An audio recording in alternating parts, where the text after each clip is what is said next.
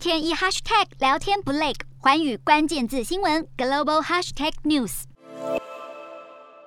新冠病毒持续变种，Omicron 症状虽然相对轻微，但感染对象的范围却是越来越大。至今还无法接种疫苗的五岁以下孩童，面临了巨大的染疫风险，让许多家长都是相当担忧，都在关心到底什么时候才会开放小小孩接种呢？两个疫苗大厂牌辉瑞和莫德纳都相继表示各有规划。辉瑞在研发中的幼儿疫苗可能需要打到三剂，莫德纳剂量比较大，目前是规划两剂。不过疫情在升温，政府政策还在摇摆不定，让家长们直呼动作能不能快一点？父母很紧张，防疫中心更谨慎。首席顾问佛奇就直言，目前五岁以下孩童施打疫苗的时程还没有定案。食品药物管理局 FDA 也表示，不会对疫苗紧急使用授权要求进行评论，但指出幼儿疫苗还没有进行到完整的审查阶段。